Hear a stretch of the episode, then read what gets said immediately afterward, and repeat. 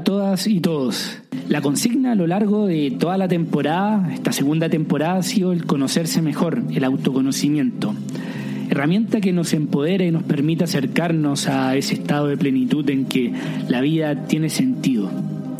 Por lo mismo cierro esta temporada con una miniserie donde hablaré de la identidad. Espero que disfruten el programa. Durante toda esta segunda temporada he hablado de la importancia de la cultura y sus narrativas que crean un marco imaginario en el que nuestras libertades se mueven.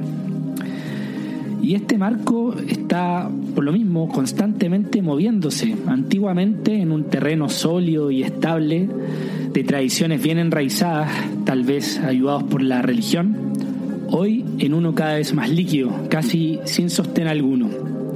Por eso mismo emití una serie de episodios de cambios de paradigma de nuestra época, esas transformaciones que regirán la cultura del hoy y del mañana en el cortísimo plazo. Dentro de estos cambios mencionaba el, al algoritmo de las redes sociales, moldeador de realidades, la amenaza del calentamiento global que nos volcará o debería volcar al menos a otro estilo de vida y de la obligación a pasar un modelo económico más consciente. Ahora, ¿qué carajo tiene que ver el calentamiento global con mi identidad? Como si las modas, tendencias o banderas que uno podría esgrimir moldearan quién soy. Pero es que noticia siempre ha sido así. Y no porque uno sea más débil de carácter o menos original, sino porque sin este marco en que se mueven nuestras libertades, no tendríamos orientación. La oferta de identidades pareciera infinita, pero en realidad no es tan así. Y cuando hablo de identidades me refiero desde a tu gusto musical hasta tu orientación sexual, por ejemplo. En la reciente y aclamada película The Power of the Dog, que es un western, escenario típico de machos rudos, la directora Jane Campion cambia los valores de este mundo, arrojando a uno de los personajes principales y líderes en un homosexual reprimido, que además se burla de todo lo afeminado. El personaje de Phil tal vez está al tanto de su orientación sexual, pero en su cultura, en el campo en Nueva Zelanda, la homosexualidad simplemente no está en el menú de identidades. Es que no es que ahora todos sean gay por moda, como dicen algunos cavernícolas, sino que simplemente antes no se podía. Y cuando digo que no se podía, es también por ley. Era ilegal tener conductas homosexuales. En la Grecia de Pericles, en el siglo V a.C., eran normalizadas las relaciones pederastas, por ejemplo. Era normal y socialmente aceptado que un hombre mayor intentara seducir a jóvenes, también varones. Culturalmente, estas relaciones pederastas establecían el vínculo entre discípulo y maestro, donde el mentor elegía a su pupilo de esta forma era mucho más que una relación carnal, sino una forma de transmitir conocimiento, de la forma que se transmitía el conocimiento en la sociedad. Bueno o mala, eso es otra discusión, pero en los griegos, una de las cunas del mundo occidental, no existía una hegemonía de, la, de lo heteronormativo, ni era mirado con desprecio de raro o de pervertido aquel que practicara otro tipo de relaciones sexuales. Por lo mismo, brotaban las relaciones homosexuales, porque no eran reprimidas, no solamente desde la, desde la ley, sino desde la cultura. En una era donde nos hemos volcado únicamente hacia la verdad científica, hemos reducido la cultura a poco más que costumbres y manifestaciones artísticas, cuando esto es mucho, mucho mayor. Ya sé que estás pensando, eso es el relativismo al extremo. A mí me gustan demasiado las mujeres o los hombres. Yo soy heterosexual, me dirás, es biológico. Que siempre hay una esencia en cada ser que es inmutable, imposible de modificar. Pero, ¿cuál es esa esencia? Precisamente esa pareciera ser la identidad. Pero, ¿la identidad es lo que creemos que somos o la forma en que nos ven los demás? Sartre, Exacto. El existencialista francés en su obra de teatro Huis o A puerta cerrada en español arroja tres personajes en escena atrapados en lo que vendría a ser el infierno, el cual es descrito como un mundo sin espejos, en que ningún personaje tiene memoria y en el cual la identidad de cada uno se va formando a través de la perversa mirada del otro. Sartre pareciera decirnos que el otro es el infierno. Tu trayectoria vital de poco importa y mucho menos tus anhelos. Eres la etiqueta que se te ha puesto y como ser sin memoria y visibilidad no tienes opción de reinvención. Solo te queda catar. Eres aquel que hizo trampa en el examen, el ladrón, el que golpeó a su pareja, etc.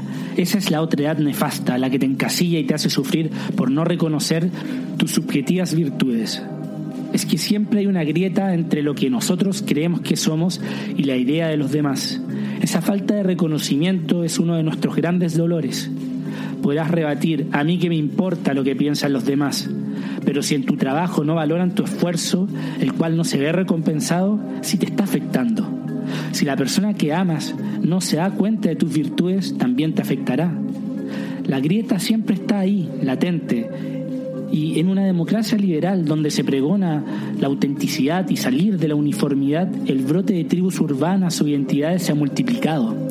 De religión, orientación sexual, género, etnias, etc. Cada uno esgrimiendo sus razones para ser reconocidos y respetadas en el espacio público. Es esa la gran batalla cultural que se vive día a día, la que se ve aún más acentuada en la economía de mercado que predomina en Occidente, donde la eficiencia en el intercambio nos ha ahorrado muchísimo tiempo. Ya no hacemos filas ni tampoco tenemos que pedir recomendaciones al amigo o al conocido que efectuó la misma compra o fue al mismo destino de viaje. Todo esto lo obtenemos en Internet. Esta forma de intercambio se ayuda a poner en pausa las identidades un chino puede comprarle cobre a un chileno sin que ambos tengan puta idea de sus tradiciones y culturas. Y no hay que forzar tanto el ejemplo. Hoy puedes comprar casi cualquier cosa con un clic, sin tener que enfrentarte con un vendedor o algún artesano del producto que sea. No necesitas explicar tu necesidad ni explicar tu trayectoria y biografía para ayudar al vendedor. Este punto de la eficiencia o monetización de las relaciones sociales se contradice con las banderas de sé tú mismo de la democracia liberal. ¿En qué mundo puedo intentar o descubrirme si lo público, que es el lugar donde nos encontramos con las otras pluralidades, con las otras ofertas de identidad, ha sido reducido a, a lo mínimo, a caricaturas? Inevitablemente hay algo que queda huérfano, un vacío que busca un reconocimiento. Por ahí es que se cuelan con tanta fuerza las exigencias de ser reconocido. Por ahí se cuela cada vez más la orfandad y la búsqueda de la identidad. Para aterrizar más en ejemplos, hablaba el otro día con un amigo mexicano músico sobre su recorrido musical. Me decía que él se mataba escuchando y tocando el glorioso rock en su juventud, a lo que su tío, su referente más cercano, le indicaba que sí, estaba bien, pero al mismo tiempo le fruncía el ceño, que faltaba algo mexicano. Para su tío como para tanta gente, el rock es solo en inglés. Resulta que ese algo lo entendió viviendo afuera, ese algo que le faltaba me refiero. Se dio cuenta viviendo en Francia de su identidad de músico latino, se dio cuenta que los instrumentos no eran los mismos, ni los ritmos, ni el folclore, ni el idioma, ni la gente. No hablaba la misma lengua musical cuando buscaba con quién tocar música o llamear. Se sentía alienado, se sentía mexicano en el extranjero. Hoy este músico se ha descubierto y cambió la guitarra por la jarana, instrumento de cuerdas mexicano, más pequeño, y ha cambiado el rock por la música latina con ritmos caribeños africanos y toca con un colombiano, un venezolano y un francés y sobre todo se siente cómodo. Como decía Jung, el psicólogo, todo lo que nos irrita sobre los otros nos puede ayudar a entendernos. Mi amigo se descubrió en la otredad, se vio en el espejo por primera vez con ojos más franceses y descubrió su mexicanidad. A todo inmigrante le pasa, es eso lo rico de vivir en el extranjero. Hay nostalgia y lejanía, pero también hay descubrimiento. Pero, ¿cuánta, cuánta otredad puedes soportar? ¿Cuánto de lo externo ajeno puedes soportar? Y no me refiero precisamente al choque cultural o el concepto homesick que utilizan los anglófonos, que es para describir esa nostalgia de la casa.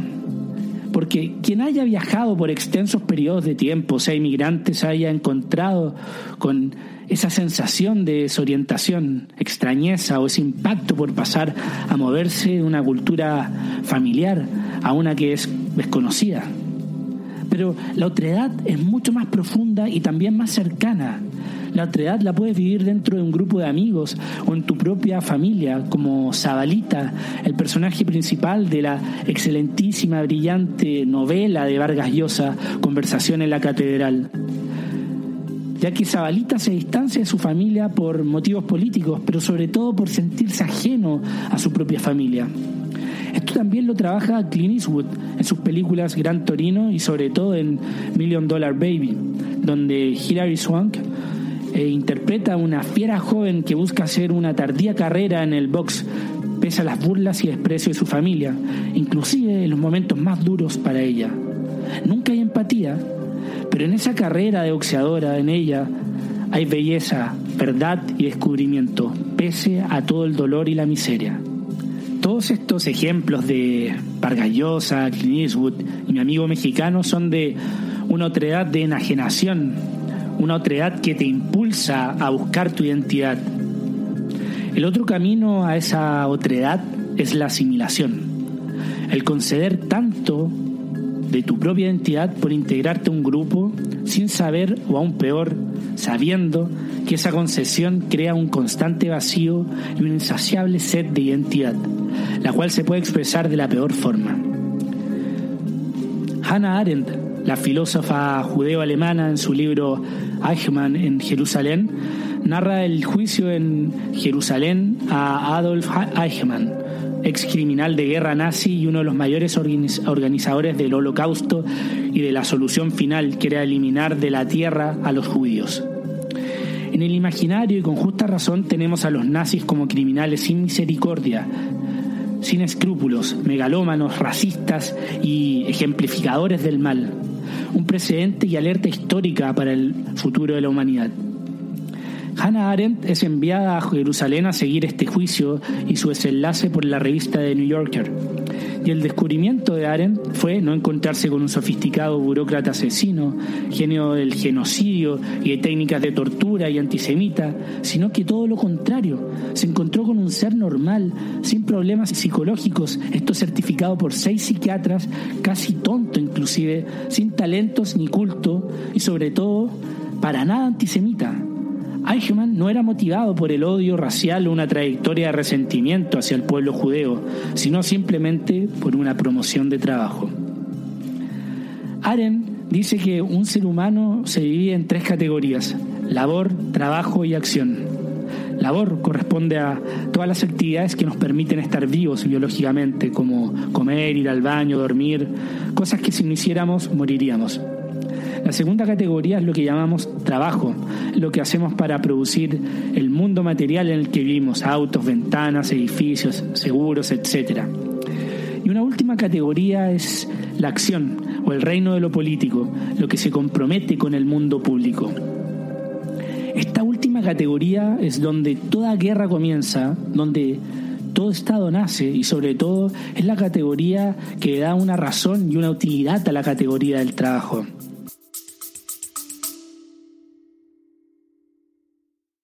Hola, es Arelis.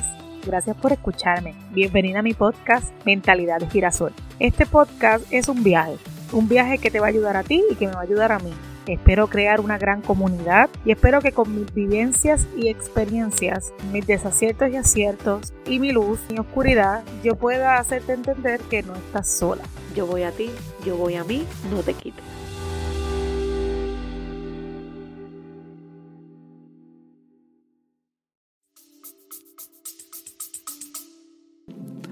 Para Arendt y su crítica a la modernidad es que esta última categoría se ha dejado en la mano solo de algunos, como si pasara un tren con la acción de lo político paralelo a nuestro andar.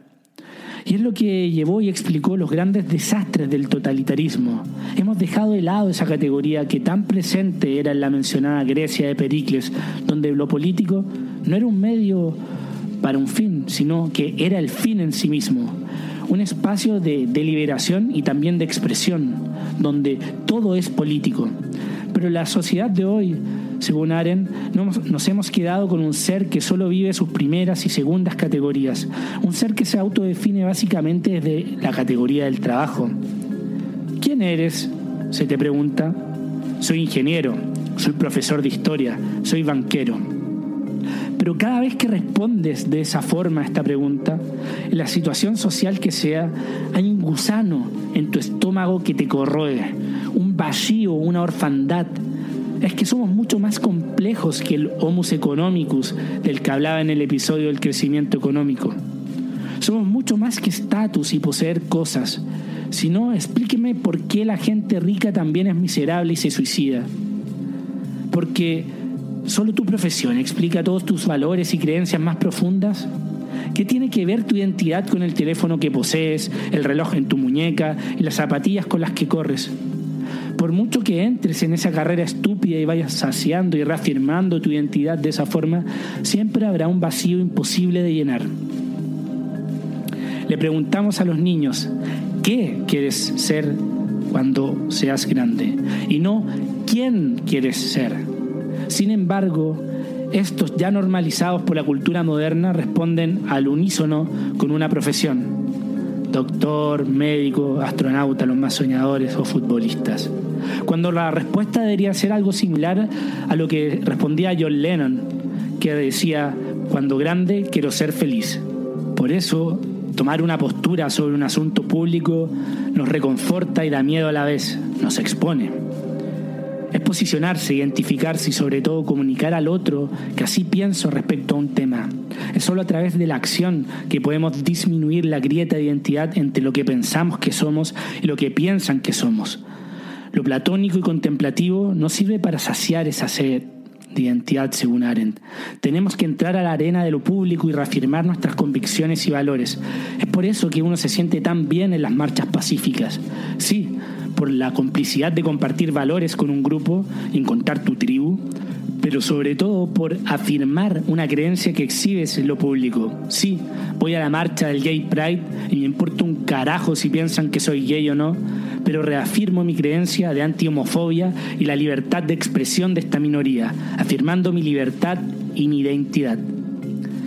Pero lo político hoy en día se ha reducido en entrar en tu red social favorita, leer o ver el video de la cuenta que te sugiere el algoritmo y compartir esa noticia con tu grupo de WhatsApp que por lo general piensan igual a ti o compartir el mismo meme de turno. No es suficiente. Hay una orfandad muy grande en la forma en que hoy concebimos la modernidad. Y ojo, que digo todo esto de manera autocrítica también, porque en las dos asociaciones o grupos políticos que me he acercado he terminado por alejarme. Pero tengo claro que gran parte de mi plenitud está en lo público, donde puedo reafirmar mi identidad. Y este podcast y sobre todo a la gente que alguna vez me ha escrito y con la que he podido hablar más en detalle, es una forma de saciar esa sed, es una forma de afirmar mi identidad. Así que por favor, si todavía no te ha aburrido a este punto, es porque tenemos algo en común. Me gustaría también saber más de ti. Escríbanme, que cada vez que recibo y leo un mensaje de alguno que le está pasando mal y que alguno de mis episodios le ha servido alguna cosa, siento que, que estoy ayudando en algo. Hoy en estos tiempos está muy en boga las políticas de las identidades de los pueblos originarios en Chile. Hay exigencias y una búsqueda de reconocimiento y con toda justicia siendo el pueblo mapuche el mayor estandarte de esto. Pueblos que fueron obligados a no hablar su lengua, pueblos no reconocidos que han quedado por siglos al margen de la sociedad. ¿Cómo no van a sentirse excluidos si al censurar su lenguaje están censurando su cultura, su forma de expresarse? Roberto Bolaño, el gran escritor chileno, decía, mi patria es la lengua castellana, y suscribo 100%. Por eso aquella censura ha sido una mutilación para aquel pueblo. ¿Cuánto mapuche seguramente ha firmado escrituras de compra-venta de terreno sin saber lo que en verdad ha firmado? Todo por el lenguaje. Pero, ¿quién puede esgrimir ser mapuche? ¿Quién tiene el derecho de reclamar este reconocimiento? ¿Son solo los mapuches históricos con 20, 30, 40 generaciones de vida en el territorio, o pudiera un mestizo o un hijo de europeos que movido por intereses genuinos, sentimentales o religiosos, acercándose a la cultura mapuche, se estremeciera con sus cantos y poesía, empapándose de sus ritos y creencias hasta saber más que los propios herederos. ¿Podría ser este individuo excluido de lo mapuche? Yo pienso que no. De ser así, no podría nunca nadie nacionalizarse. Yo no podría, por ejemplo, pedir la nacionalidad francesa, pese a disfrutar genuinamente su literatura, gastronomía y lenguaje. Estamos en un constante vaivén de alienación y asimilación. Y en algún punto entre ambos está nuestra autenticidad, nuestra originalidad. En el marco de esta lucha está la cultura. Es por eso que la identidad nunca es fija ni inmóvil, está constantemente construyéndose. Por lo mismo no entiendo a la gente que no acepta que una persona mejore o simplemente cambie. Alguna vez alguien en confianza siempre me decía, ah, esta hora hace yoga y se las da de zen, si en el colegio era una sueltita que se cree. O pobrecito este se las da de cool, mira cómo se viste, y en el barrio era un nerd. Tenemos ese conocido que no tolera que los demás cambien. Como si ojalá el mundo y nuestros roles se hubieran congelado para siempre cuando estábamos en el colegio. Es como si para esa gente la vida se hubiera, se hubiera pausado a los 18 años. Ese es el mal de los conservadores y aquellos que llegan a su cima demasiado pronto en la vida. Y empiezo ya a despedirme. Él empezó a cambiar. Cada día me encontraba con una persona diferente a la del día anterior. Las quemaduras le salían hacia afuera. Aparecían en la boca, en la lengua, en las mejillas. Primero eran pequeñas llagas, pero luego fueron creciendo. Las mucosas se le salían a capas, como si fueran unas películas blancas. El color de la cara y el del cuerpo, azul, rojo, de un gris parduzco. Y sin embargo, todo en él era tan mío, tan querido. Es imposible contar esto, es imposible escribirlo, ni siquiera soportarlo. Svetlana Alexievich, Voces de Chernobyl. Y termino con un estremecedor fragmento del hermosísimo libro de la premio Nobel bielorrusa Svetlana Alexievich, Voces de Chernobyl, donde la escritora le da voz a diversas personas que fueron afectadas por el desastre nuclear de Chernobyl.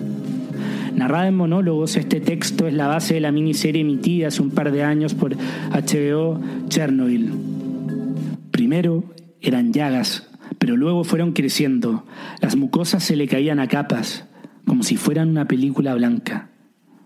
El color de la cara y el del cuerpo, azul, rojo, de un gris parduzco, y sin embargo, todo en él era tan mío, tan querido. Específicamente, en este monólogo, la narradora es una mujer recién casada que habla de la transformación terrible de su marido por el contacto con la radiación. Y sin embargo, todo en él era tan mío, tan querido. Las quemaduras, la radiación, el dolor lo habían cambiado por completo, inclusive de color. Sin embargo, no importaba en esa nueva y terrible forma, tal vez él había dejado de ser humano, pero ella lo reconocía, ella lo seguía amando, reconocía su identidad.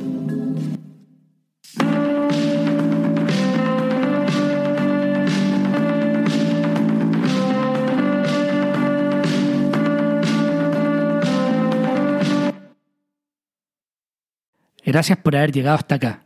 Si valoras el programa y no quieres perderte ningún episodio, puedes seguirlo en Spotify y dejar una reseña, que me ayuda un montón para ser encontrado más fácil en el motor de búsqueda.